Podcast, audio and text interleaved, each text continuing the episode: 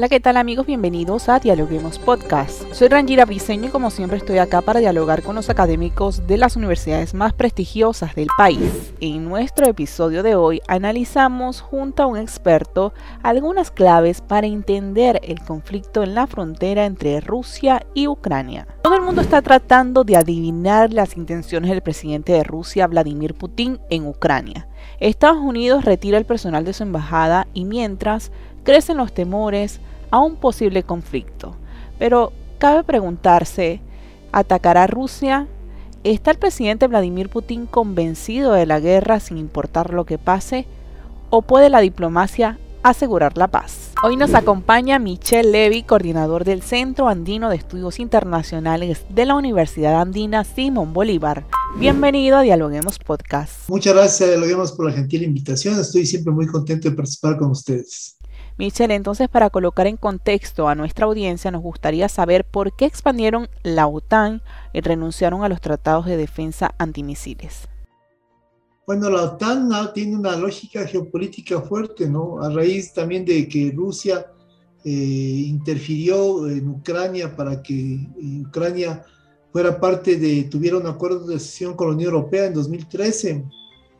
Y además después se anexó eh, esta zona tan importante de Crimea, en la que tiene intereses, eh, siempre ha tenido intereses, ¿no? Y durante mucho tiempo fue parte de, de Rusia mismo.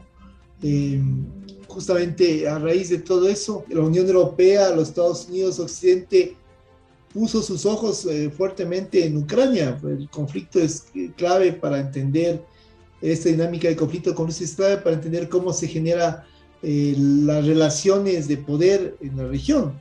Entonces, justamente Rusia no pensó que la Unión Europea y Estados Unidos con la OTAN iban a, iban a llegar tan lejos en, en, el marco de sus intereses de expansión hacia, hacia el este.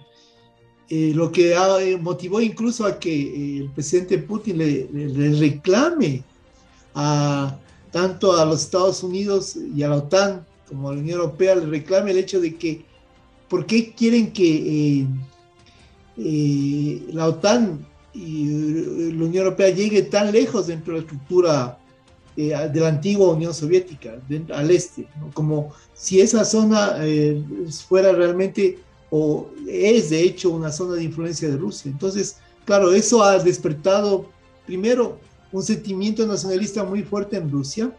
Y luego, además, hay que recordar que eh, cuando existía la Unión Soviética, Ucrania era una de las repúblicas de la Unión Soviética. Y hay una parte en Ucrania, al este de Ucrania, el Donbass, que está en conflicto hasta ahora, que tiene una fuerte población eh, de origen ruso. De hecho, tienen, creo que la mayoría ya tienen pasaporte de ruso. Entonces, eso también hace, genera una presión real en la estructura en la que Rusia no quiere perder su influencia sobre Ucrania, definitivamente es parte de su estructura, ha sido parte de su estructura durante al menos el siglo XX, durante todo el siglo XX y en el siglo XXI sería un poco terrible que lo pierda. Y además eh, tiene una relación muy fuerte con, estos estados, con este estado ucraniano por el lado de la influencia que tiene por la población rusa, de origen ruso que vive ahí.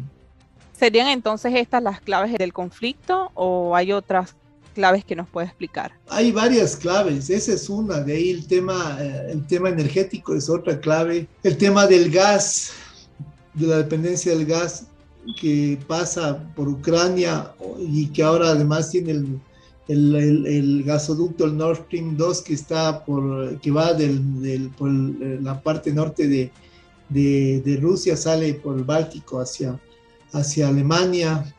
Eh, hay una serie de elementos ahí que hacen que esta dependencia de la energía de, de Europa hacia Rusia, que viene por diferentes vías, eh, dé más tensión a la relación, ¿no? Es una relación que vincula también la energía que es clave para que, por ejemplo, en el invierno eh, en, la, Unión Europea no pueda funcionar todos los, todos, los generadores, toda, toda la calefacción, toda la energía que, que, mueve una serie de elementos, no solo domésticos, sino ya industriales.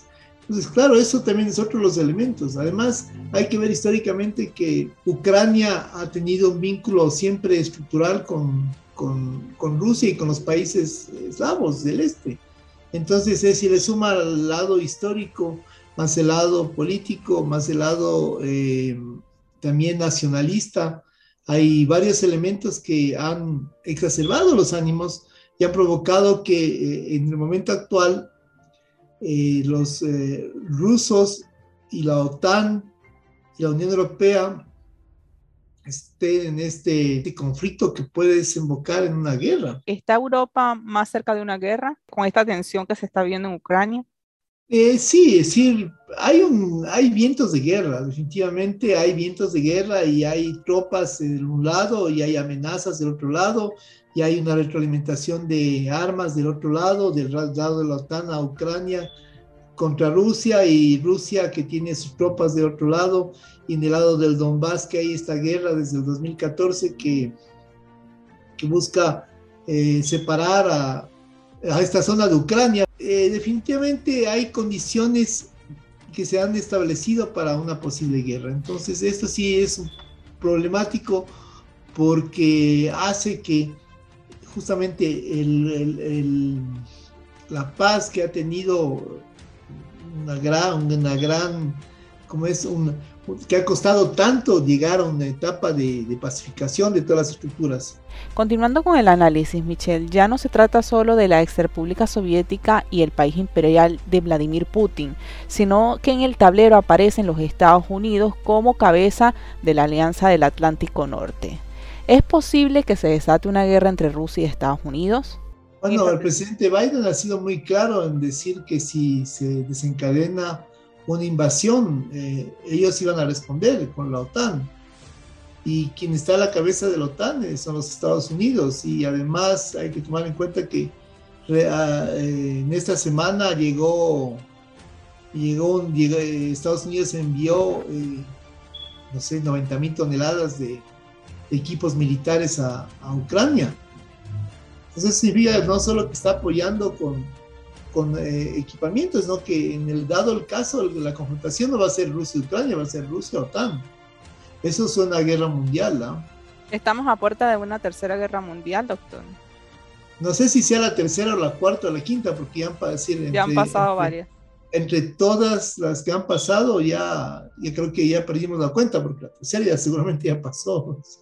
Pero, eh, claro, decir, antes las guerras mundiales implicaban hasta la Segunda Guerra Mundial implicaban un poco la, eh, que, se involucran las grandes potencias, ¿no?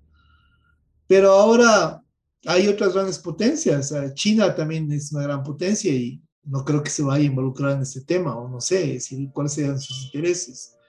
Pero, por decirlo así, eh, hay, una, hay vientos de guerra, ¿no? No podría decir que es una tercera o cuarta o quinta guerra mundial, pero en todo caso, si huele a, huele a guerra eh, estilo mundial. Claro, entonces, ¿qué se puede esperar de todo esto? ¿Qué es lo que se puede esperar? La ventaja es que hasta el momento las partes han sido pacientes y están negociando. Están negociando lo que se ve en Ginebra, han ido, ya fue, ya cuando primero fueron los vicecancilleres a negociar, y obviamente no pasó nada ahí. Después fueron los cancilleres a negociar, eh, el canciller de Rusia y el secretario de Estado Blinken, y no pasó tampoco mucho ahí. Ahora el siguiente paso es que vayan los presidentes a negociar. Entonces, la, salida sería una posible negociación diplomática. La única salida real, es decir, que no implique una intervención militar, es la salida negociada, conversada entre los jefes de Estado y pactada entre los jefes de Estado. Entonces eso eh, es lo que se puede esperar en el momento actual. Por decir, digo, afortunadamente las partes tienen paciencia y quieren negociar.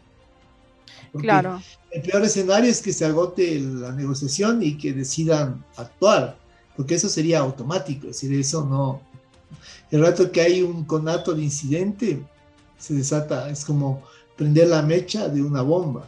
Si hay un conato de incidente, si alguien dispara accidentalmente o premeditadamente, sí, puede causar una catástrofe. ¿Y qué incidencia tendría este conflicto para la región? Eh, cualquier guerra es terrible para todas las regiones, sobre todo porque involucra una serie de actores que están eh, netamente relacionados con nuestra región.